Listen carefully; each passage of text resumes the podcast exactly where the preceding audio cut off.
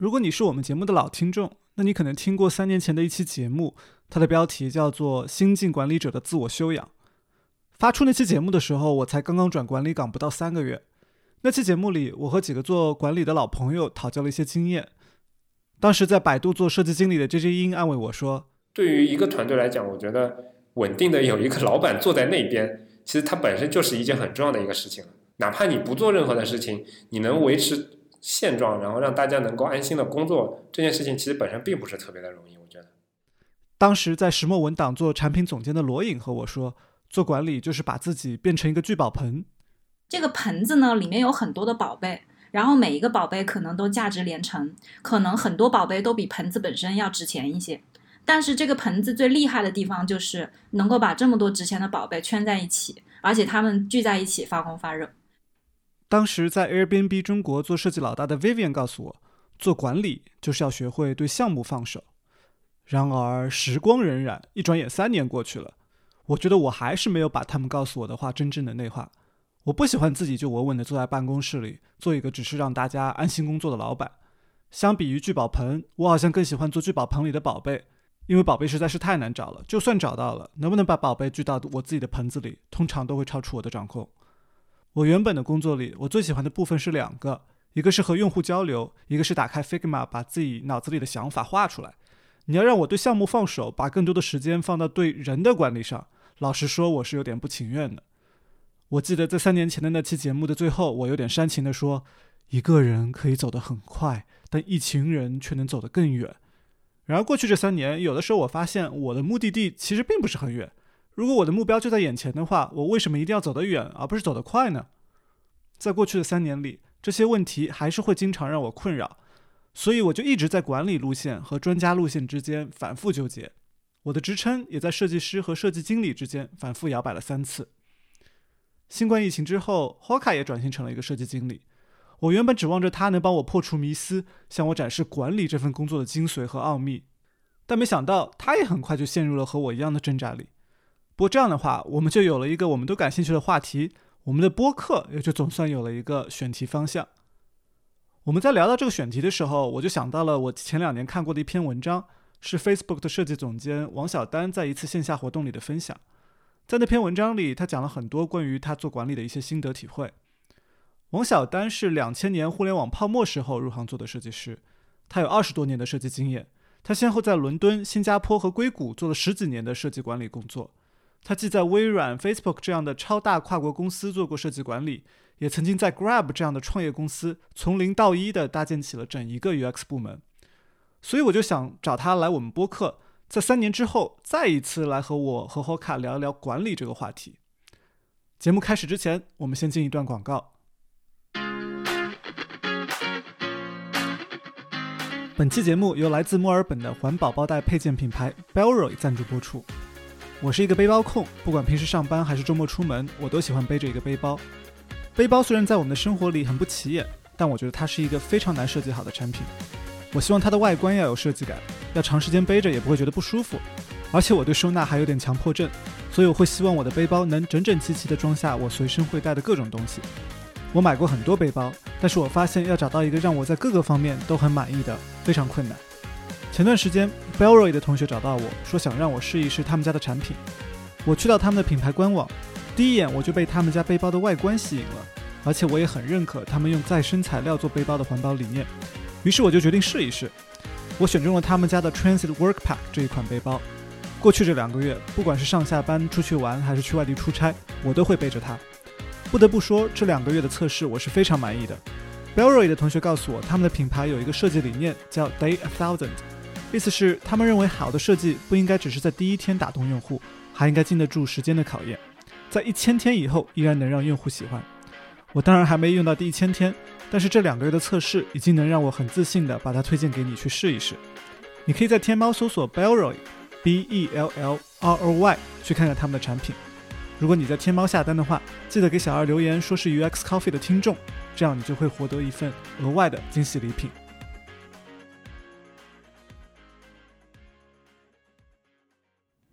呃，那欢迎小丹来我们的节目。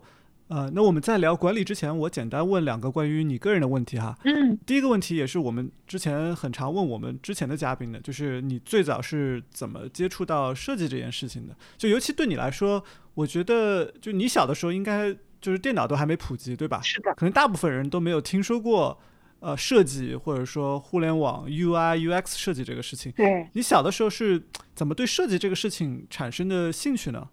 这你说的其实特别对，因为我当时上学的时候确实是挺早的，九五年的时候，当时美院啊、以前都没有设计系，所以确实也是非常非常新啊。那我觉得这个设计也好啊，艺术也好呢，我得就是跟你稍微从头一下讲啊。就是我从小呢是和我姥姥长大的，在内蒙，我在内蒙生的，然后我是差不多六岁多去的北京啊，后来一直在北京。那我姥姥呢，她就特别心灵手巧，她就是绣花啊、剪纸啊，就是家里就是收拾的整整齐齐的、干干净净的啊。然后我小时候印象特别深，就那个枕套啊、被罩啊，那时候各种 什么东西都罩起来的，哎，它都绣的花儿。然后印象特别深，呃，她绣过一对儿枕套，就是红色的，然后呢，它上面绣的是白色的孔雀。然后上面还有银色的眼睛、银色的羽毛，就是特别好看。就是这个搭配啊，其实确实挺挺大胆的一个搭配。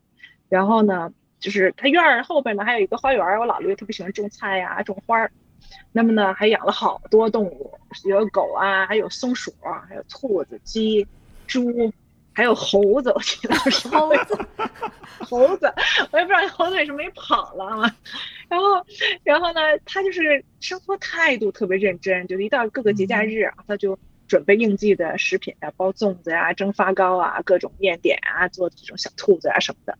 然后到秋天的时候，那时候在内蒙啊，冬天也没有什么蔬菜啊，就开始腌菜呀、泡菜呀、做西红柿酱啊。他其实还特别喜欢把生活搞得很美，对吧？在很多这个他能做到的地方，他都做到的特别好。嗯，哎，我就觉得就这种对生活细节的这种，还有生活质量的这种重视啊，对我来说就是设计的真谛。我觉得设计是什么？就是把生活过得更好。我觉得设计没有什么复杂的，就是这么简单。那所以我呢，觉得我对设计的这种兴趣啊，就是来自于这种，一个是从小的生活环境，还有我家人的这种生活的态度。然后我爸爸妈妈呢，也都对这个艺术啊，对文学啊，都有特别浓厚的这种兴趣。我爸以前还学过艺术，所以他们就对我都是特别支持的这个态度。嗯，呃，然后你从美院毕业以后，就两千年的时候，我知道你就是去伦敦读的设计专业，对吧？对。但是当时我知道你，你毕业找工作的时候，就是正好赶上千禧年那波互联网泡沫破裂的时候。是的。就就某种程度上来说，可能你毕业那年的情况和今年还有点像，就是啊、呃，很多互联网公司的股价、呃、很多都跌了，可能百分之三五十。虽然程度上可能和两千年的泡沫还是没法比啊，但是不管是在当时那个时间节点，还是现在这个节点来看，可能很多人。类似的都会觉得说，哎呀，这个行业是不是拐点到了呀？是不是不行了呀？嗯，呃，虽然我们现在再回过头来看，知道两千年代根本不是互联网的拐点，对吧？更像是一个呃新的起点。但是两千年那会儿，我知道那时候很多人其实是在唱衰互联网的嘛。对。呃，我感觉这个可能和最近这一年的这个媒体报道的调子有点像啊。呃，所以我的问题就是，你你当时是怎么想的？就你当时还有别的这种？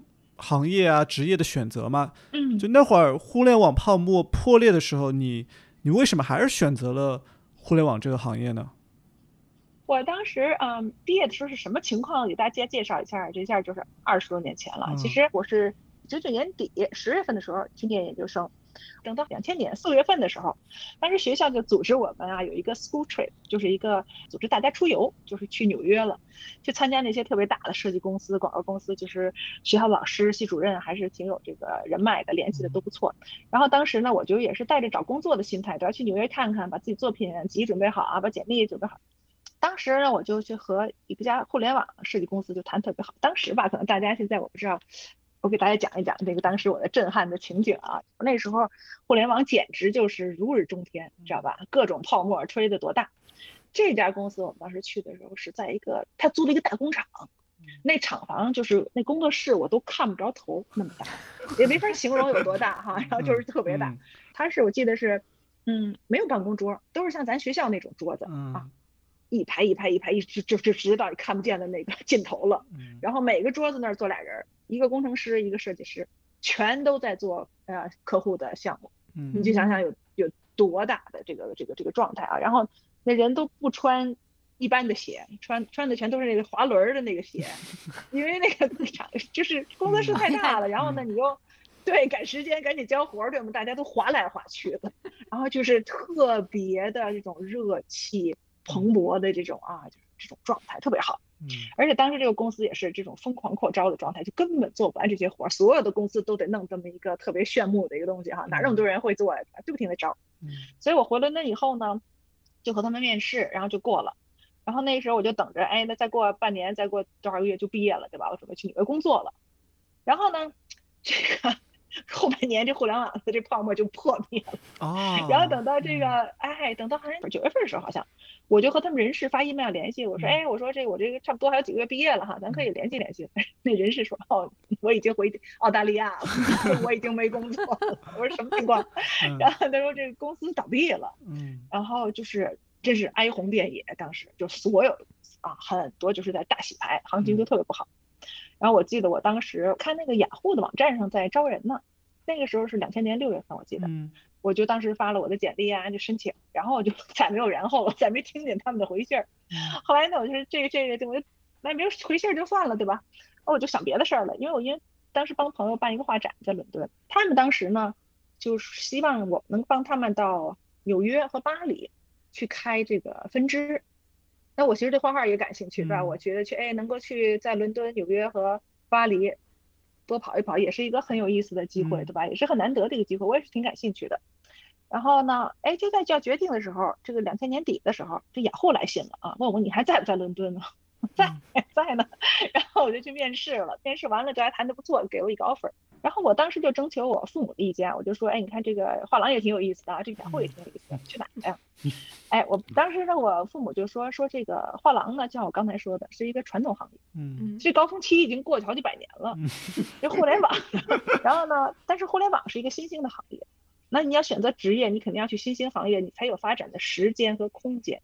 我觉得这个其实是一个嗯啊、尤其是在咱们刚要毕业的同学，可能不一定理解我说这个时间和空间是什么意思，因为这个时间就是你人生的这个职业，就这么二三十年的机会，你这个行业有没有这二三的十年的机会，在处于上升的阶段？因为很多行业它可能还有在上升，但是呢，它可能已经到这个末上升的末尾了，所以你一定要认准。它如果是在这个上升的空间的话，那它这个像像互联网这种发展，就是它不是一个几倍几倍，它是成几何的这种状态来发展。所以呢，虽然当时是第一波 泡沫破灭的时候啊，可能现在回想是大浪淘沙的过程啊，但当时呢，对这个还是非常有信心，因为我自己是确实特别喜欢互联网和雅虎本身那个公司嗯当时是属于上升的状态，还是嗯你工作本身确实特别有意思。嗯对吧？这是最新兴的行业，你每天都是接触的，就是这就是最有意思，大家都在创新，都在创造一个新东西啊。还有一个呢，同事，我觉得也特别好。我这个公司它是不是能留住那些特别有水平的人？那这个不做到可不容易。有水平的人随时想去哪儿都可以。他为什么在这儿干呢？那肯定他有吸引他的地方，对吧？哎，我就觉得我可以去雅虎做一做。嗯嗯，那那我们现在进入正题吧，就回到我之前找你的时候跟你说的关于管理的这个话题哈。嗯呃，我知道你是零六年的时候，那时候你应该是在微软的这个 MSN 的这个产品部门，就是第一次转型做设计经理，对吧？就第一次开始管人了。对，这个差不多已经差十六年前了啊，能不能跟我们讲讲你这个转管理第一次转管理这个这个事情？嗯，就你当时，比如说有没有经历像我之前跟你讲的那些我经历的那些纠结啊、挣扎啊这种的？嗯，那我先讲一下我的这个角色转变。我当时呢，首先是因为我做了一些项目比较成功，嗯那就是什么项目呢？我把一个当时就是做的比较失败的一个国际化的项目给重新改进了，嗯在尤其是亚太地区取得了特别好的成绩。嗯所以当时呢，这个成绩还是挺显著的。所以呢，各层的这个领导，从设计啊到工程师到产品那块儿，大家都很认可，大家觉得，哎，这个这个小丹这能力还是可以的啊，愿意给我更多的责任。那当时就因为我负责的这个国家，一开始不是做亚太嘛，后来就增长到四十多个国家，嗯所以这个人员呢，应该就是做不过来了嘛，对吧？嗯我们就要要要雇很多人，所以当时可能有十几个人左右。那大多数人因为是需要雇的速度特别快，所以呢，就是很多人是这个呃 contractors 临时工，对吧？嗯算是。哎，然后呢，我的主要责任就是保证这个团队的项目的质量和进度。嗯这个就是我其实对我第一次做管理呢，就是特别有好处。为什么呢？因为我不用去负责每个人的职业发展。哦对吧？因为你做管理，其实最大的一个瓶颈是怎么去帮别人去对去发展。嗯那我在第一次做的时候呢，完全是侧重了我自己的强项。我的强项就是高质量的设计、良好的团队合作和我能按时完成项目，嗯，对？吧？这是我的强项。那我在管理的时候，我是我只需要对这些负责，嗯所以我这个转型的过程就比较顺利。嗯，嗯，这么听起来，你当时的那个转型是相对比较容易，因为，你管理的主要是呃临时工，就是因为你不用为他们的绩效考评啊，为他们的职业发展负责任，是吧？是一个相当于是一个 middle step，的一个一个中间的状态哎。嗯对的，如果你管两三个人，你每一个人的这个绩效啊，每个人的这个优缺点，你都要去考量，对吧？怎么样去分配项目，都要去考量的话，那它实际上这个这个情况是不一样。嗯就从从你呃做做 IC 到、到到管理这种转折的过程中，会出现很多情况。我还给大家介绍一个，也是啊，可能希望能够有一些参考价值。我觉得比较常见，就是我记得我在英国的时候，我一个同事呢，他想先转型到啊、主管，那么他转了以后，其实我觉得他是真是很困惑的一段时很长的一段时间。为什么呢？因为他因为我们在做 IC 的时候，是咱自己负责项目，自己和团队合作，对产品也很了解，对吧？那后来他转了以后，他其实就没有好好的就没有定好位。什么叫没有定好位呢？就是他还是 IC 的这个思路，但是他做的是管理的活儿，就是他还认为我的成就在于我自己具体产出的项目中，嗯而不是我的成就是我的团队产出的，对吧？所以他就很困惑，为什么呀？活儿都是别人做的，对吧？我们有什么成绩了，这活儿都是别人，我怎么去算成这是我自己的呢？他从这个道德观上，他自己就过不了这关，我不能把别人的活儿拿给我呀。但是你做领导的时候不是这么想，就考虑问题不是这个角度考虑的，对吧？你做领导的时候，你考虑的是，哎，我去怎么能够帮助我这个团队搬掉一些绊脚石，或者是怎么能让他跟其他的团队合作的更好，或者怎么让能给他们更多的资源，嗯对吧？或者我怎么能够更好去分配工作，然后产出了成绩，我可以说，OK，我在这个工作的成绩中起到了很大的作用，对吧？哎，所以我就觉得他当时这个这个心态没有去同步的去调整。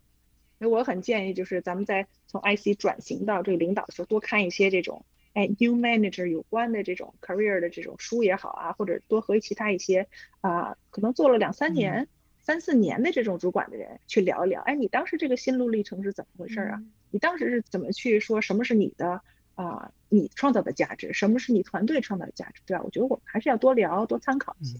我觉得你说的这个同事就是 exactly 就 是我我自己 我们俩呃我们我我两三年前或者说我直到今天我也没有把这个你说的 mindset 这个思路完全的转变过来，因为就像你说的，很多时候是因为你做的成绩好，你做的 IC 的项目，你你做的这个项目你做的很优秀，所以别人才会去考虑说把你提升为主管管理者也好。对，而且我确实也会这么觉得，就是我觉得我在做设计或者做产品、做项目这个事情上面特别擅长，但是等到我变成主管以后，就像你说的，公司也会教导你，包括书里面也会有的时候会跟你说，你要你最在意的是你的整个团队的产出，然后呢，你要 put people first。对嗯，但是我有的时候如果诚实的讲，我会觉得说，哎，这个事情我我来做，要比他们更快又快又好，然后又是就是简直就是我我都不能理解为什么我要花这个时间，就是有的时候我脑子会去想说，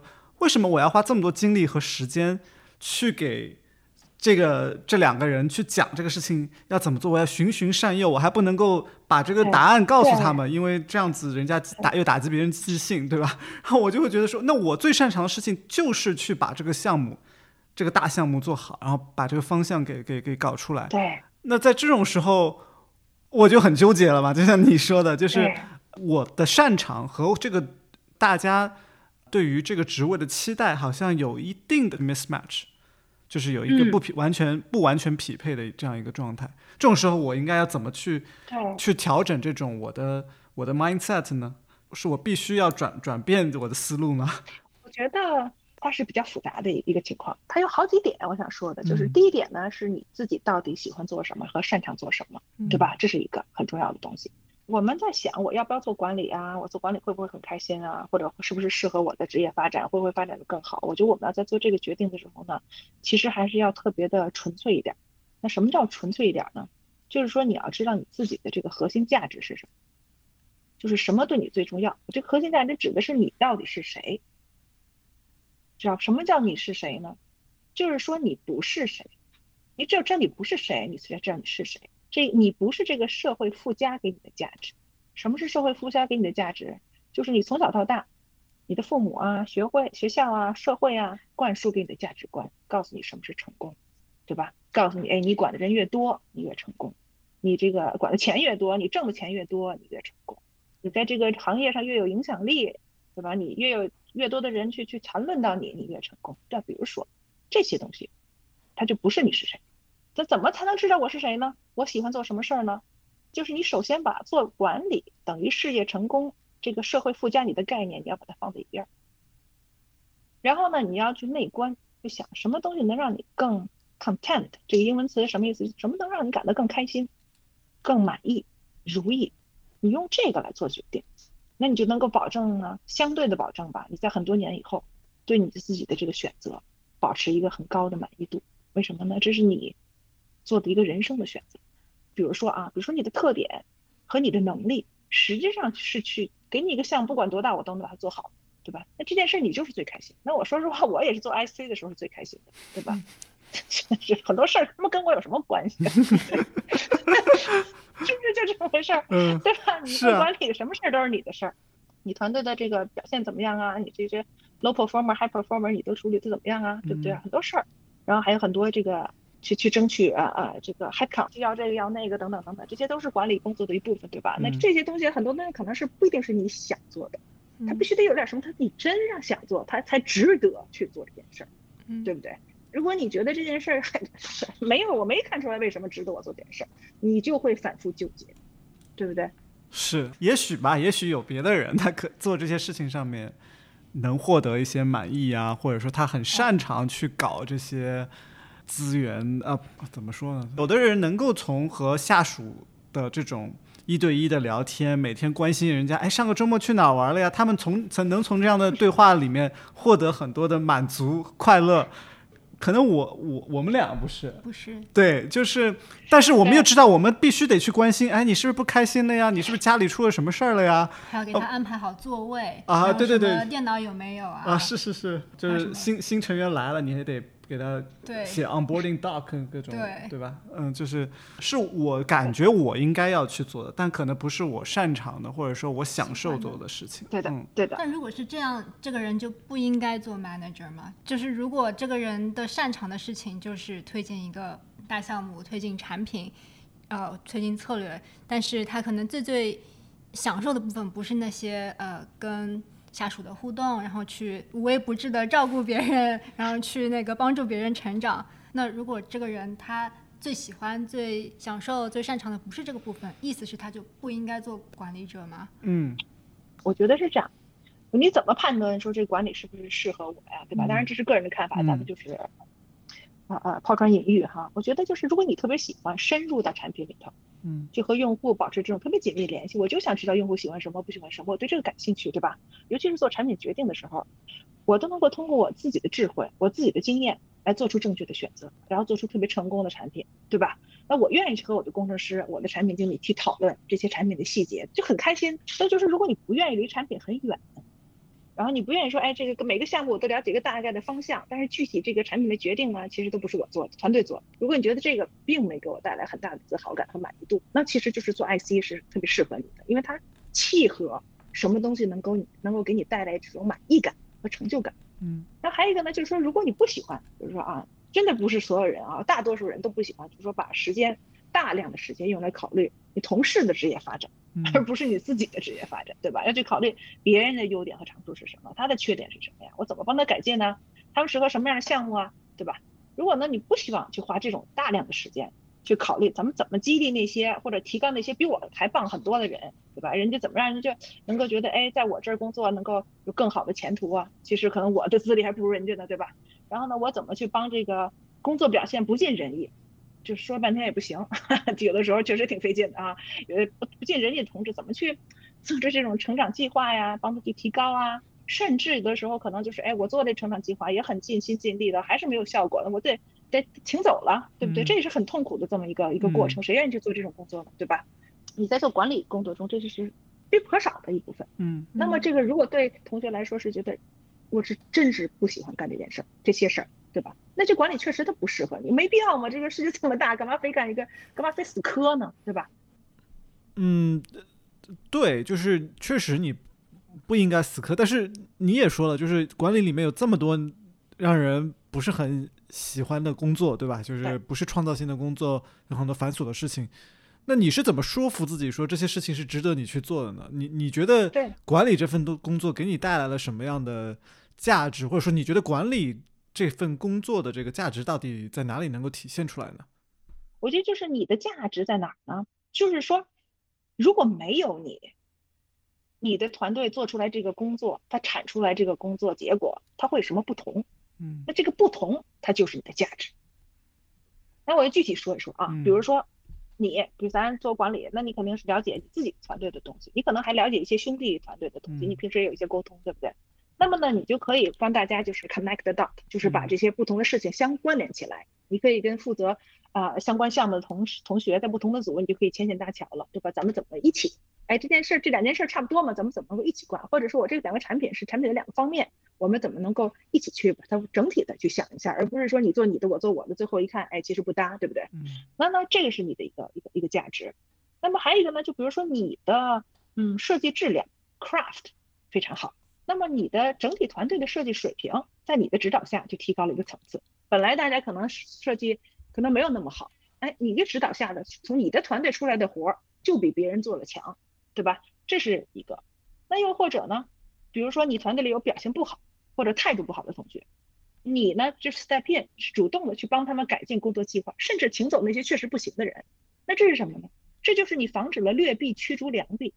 真正有本事的人是不愿意和没有本事的人，或者是态度不好的人在一起工作的。那么你这样做的话，你实际上留住了真正既工作敬敬业又能给公司带来价值的员工，那这就是你的价值。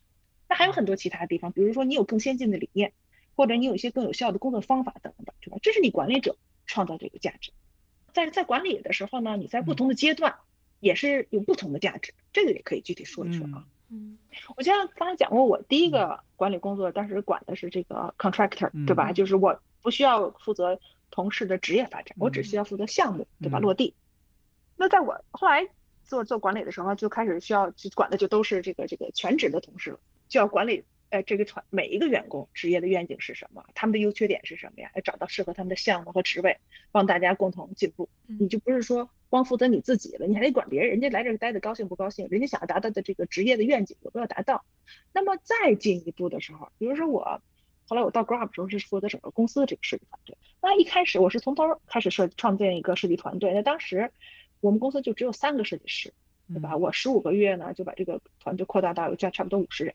嗯那这个这个过程，其实一开始这个，当时公司没有这个设计文化啊，就是你嗯设计什么产品都能给你改，工程师都能给你改，这也没人听你的，就设计师里也没有这个特别好的这种士气，没有士气，对吧？你谁都能管你，那你有什么士气？嗯那所以我进来以后呢，我就就是我的目的就是什么，创造一个设计主导的文化。那你想从所有的人都不听你的，到所有人哎都愿意和你合作，愿意用设计的方法来做事情。嗯这个是你作为一个领导者的价值。那我当时去的时候呢，一开始就是，哎，我就推荐了一个新的工作方法，那就是做这个设计的一个工作坊啊。嗯嗯那么这个工作坊是我当时啊、在咨询公司的时候，在 ThoughtWorks 在这个公司时候学到的。那我当时就一进公司就可以就开始和啊、就是不同的这个职能团队，比如说市场啊，比如说客服，比如说啊、财务啊，比如当然我们的工程师啊，然后啊、数据分析啊等等，就是咱们传统的这个产品研发的团队，还有其他这种商商业方面的这些团队，我们就一起做了很多。我带着大家经过很系统的这种 design thinking，就是设计思维的这种方式啊，来做了很多这个项目。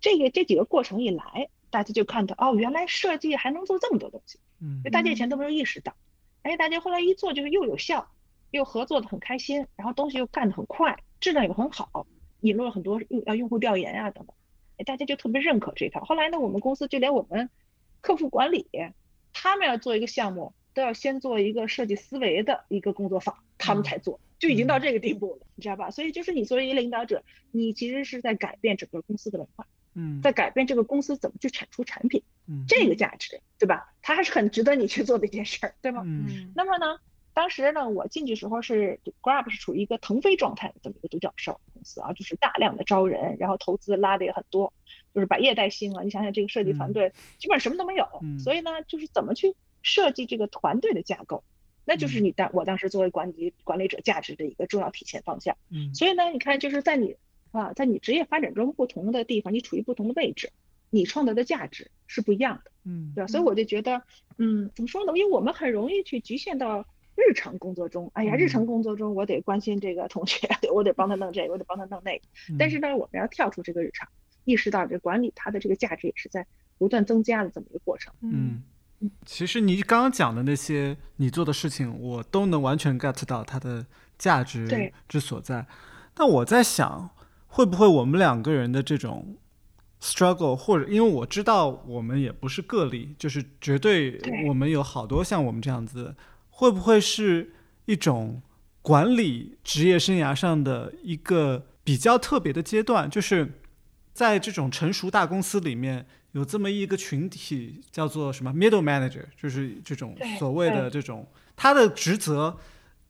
更像是一个承上启下，一个说分担一个，比如说设计总监或者设计副总裁的管理工作，他实在没办法跟这么多人进行这种一对一的谈话，每周有，然后实在没办法去照顾每个人的这种情绪情况也好，我们没有被给到一个，比如说非常高的一个，比如说视野，或者说制定产品方向的一些机会，或者说很多时候我看到的这些 middle manager，就是尤其是 entry level，就是刚刚入门的这些管理者，他们更像是被拿来分担这个更上面的一些人的行政琐事的这么一个职责。嗯你没有任何比如说制定产品方向的权利，批准一个设计的权利，所有的权利。这个都还是收拢在比你在上比你在上面一点的这种地方，你感觉你像是一个被架空的一个、一个提提线木偶，就是会不会是存在像这样子的一种情况，使得这种这一层的 middle manager 的价值感有点难以寻找到呢？我觉得你说这个特别就是真实，我觉得这个可能是公司文化的问题，也可能呢是你在上你上一级主管的问题。为什么呢？我觉得我们很多一线的，啊、像我的团队的一线嗯的主管呢，他们有很大的决定权。你的产品怎么做，那都是听他的，不是听我的呀，对吧？但是我可以提意见。当然，我们也会有一些 top down，就从上而下这个嗯呃重点啊 priority 对吧？到底是这个决策是什么？需要需要去去花最大精力的一些主要的项目是什么？这是两头要 要要结合的，对吗？所以如果你觉得我在做一线主管时候，我这产品的决策做不了很大，那你这个意见要提给你的上司，嗯，就说明他们没有放权。所以如果一个基层管理者觉得自己没有做决定的这个权利，那就是有问题。可能是组织架构在结构设计上面的一个问题，或者说是在上层的老板对于权力的这种贪恋也好，或者说他的这个对他放不放？嗯 review 的一些设置对也好，是的，嗯你要提意见。然后我觉得还有一个是公司文化的问题，对吧？嗯有的公司文化是有是可以改变，有的公司文化可能不一定能改变。嗯有的主管他愿意听你的意见，有的主管他不愿意听你的意见。嗯所以我觉得这个不是说你做管理者的一个问题，而是管理你的人的问题。嗯嗯所以别不要什么时候都把责任往自己身上找啊，不是这样的。那我有点疑惑，是因为我觉得，就比如说我自己，我呃手下的团队成员都是比较资深的人，然后所以他们自己可能都负责蛮大的一块的产品，然后方向上其实也是他们自己来决定，然后我更多的是给一些参考，我作为用户的参考，或者是我知道老板们在想什么，所以再传达一下，或者是沟通一下，但是去审核批准这些方向的人又是我的老板，所以我。在这当中，我其实就觉得我怎么好像就是一个上上传下达的人，或者是一个参加头脑风暴的人。我好像在他们具体的这些项目的策略上，好像不太知道我自己的贡献可以是什么。嗯，我觉得，我觉得你首先能把上传下达做好，就是一个本事。你上传下达做了，不代表做得好，嗯这个还是差别很大的。嗯，那我给你举一个例子，像我们公司有时候公司有一些不是特别积极的新闻啊等等，对吧？嗯那这种情况下，那你怎么去管理咱们下面同学，让大家不觉得？因为这种其实这个这种信息经常会有，它都不是真实的，它反映不了公司的情况。但是呢，如果你是一个很成熟的领导，对吧？你就会告诉员工，哎，现在公司其实情况是，呃，和外面这个这个新闻完全是不一样。为什么？一二三四，对吧？说的很清楚。这个同同学就是跟大家说的又积极又主动，就把这个，哎，跟大家沟通的很好，士气非常稳定。那就不是所有人都能做到。你说这个上传下达这个没有那么简单。嗯嗯，我觉得我们还没有聊到的一个事情，其实是房间里的大象。嗯，现代的组织企业结构似乎暗示了说，如果你没有去习得这些管理的技能，没有把这些管理的事情变成你自然的一部分，你好像职业生涯会在某个时候停止，就是你无法通过。做设计做得很好，你做项目哪哪怕你做的最再怎么怎么好，你这个设计的 craftsmanship 这个做的再好，到一定阶段你都不能再往上了。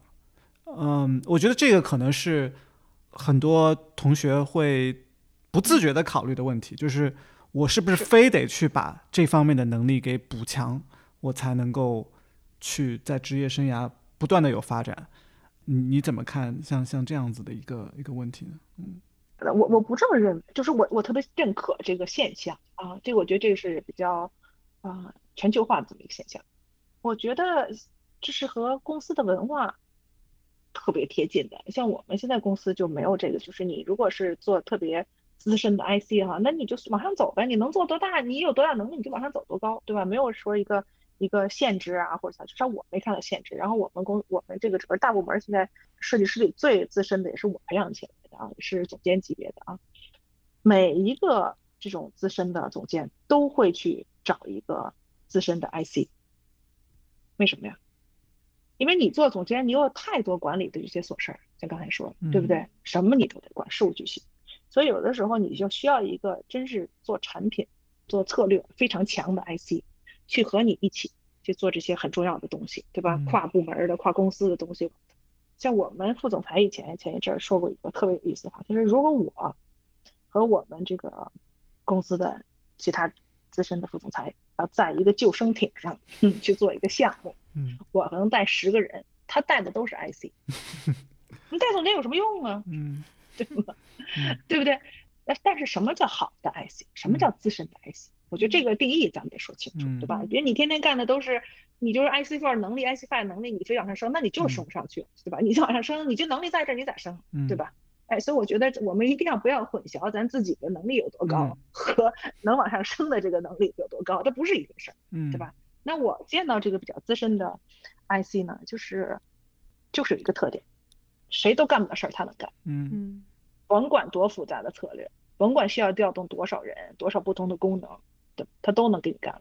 质量还特别高，然后呢，还沟通的特别好，项目管理还做的特别好，对吧？对对，给给给那个不不熟悉硅谷这边那个级别的要解释一下，五就是对应可能国内叫 senior，就高级，资深？资深这这个六就是 staff，就是。呃，主管呃，就相当于主管一个级别，但是你不是管人的，你是一个 lead，你是一个对 IC lead 这样子的级别，对吧？就是对对，给给给国内可能不熟悉这个数字的同学解释一下。对对，七的这个 IC 就相当于资深主管了，八就相当于总监了，对吧？九的就是资深总监了，对吧？你再往十什么就是副总裁啊什么的，对不对？就这个意思。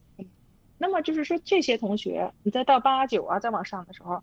那就是可以调动整个公司的资源，你做的这个项目就是重点项目，你做出来这项目以后，大家都跟你一起做，哎，甭管工程师也好啊，产品也好，都跟着一块做，这就是他的这个影响力啊，是么说半天，其实不管你是 IC 啊，还是你是啊做管理的人，全都是影响力。那这影响力就是你的沟通的能力，对吧？你合作的能力，然后你这个技术方面的能力，对产品策略把握能力，对行业走向把握的能力。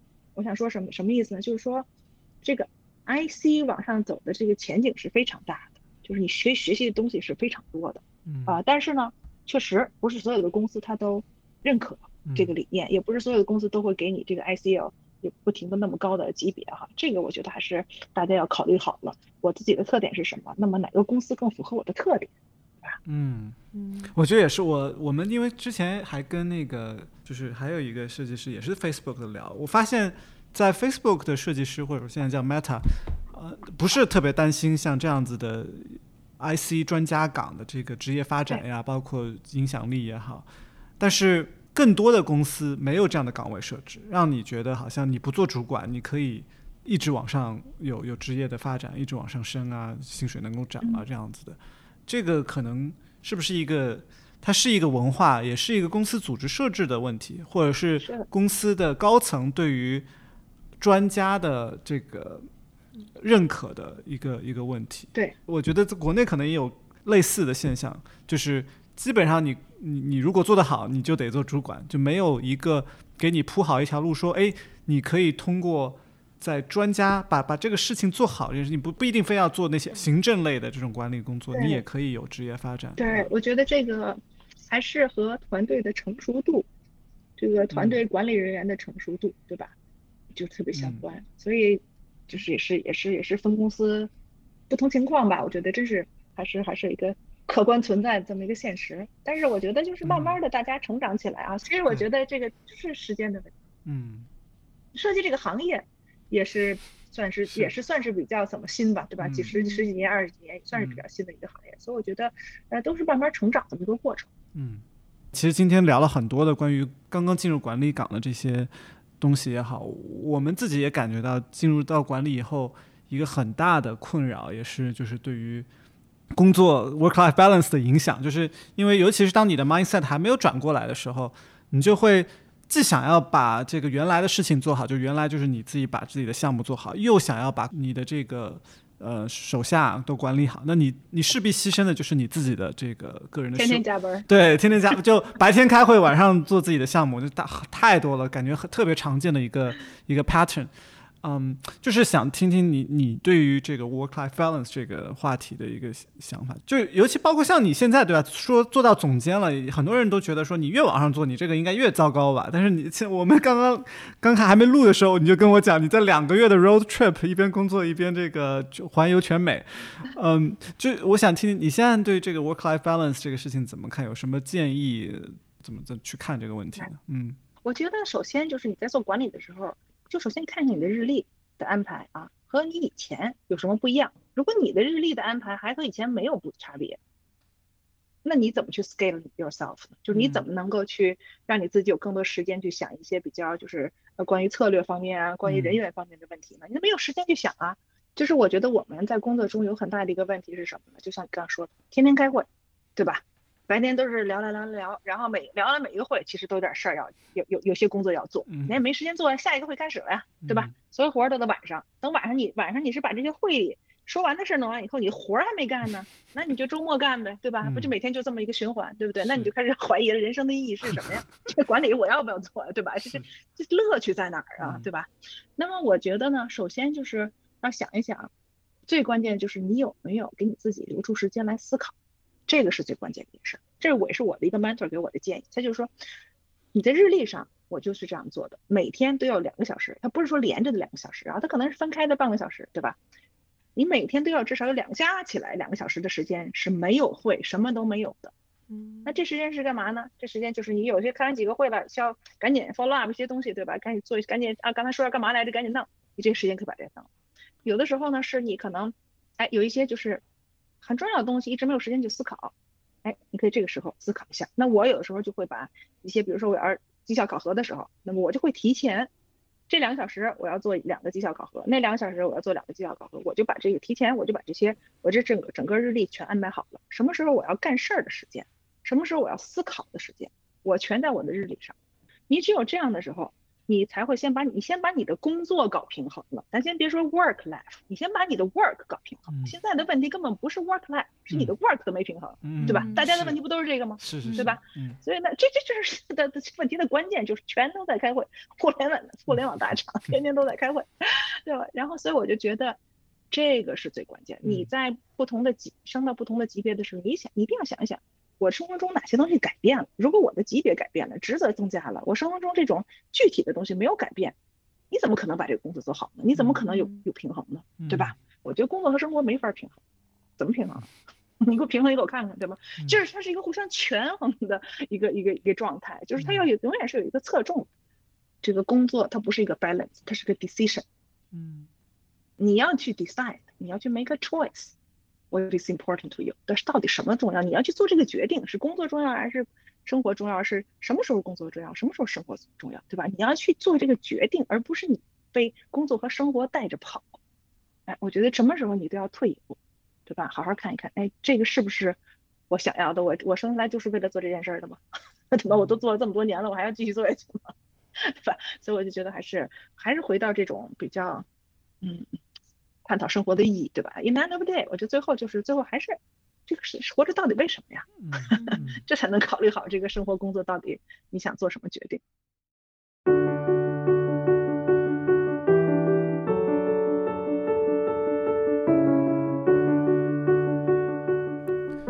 和小邓的聊天，让我和 Hoka 对管理的价值有了更深的认识，也让我们意识到了不同的公司和不同的老板之间存在的差异。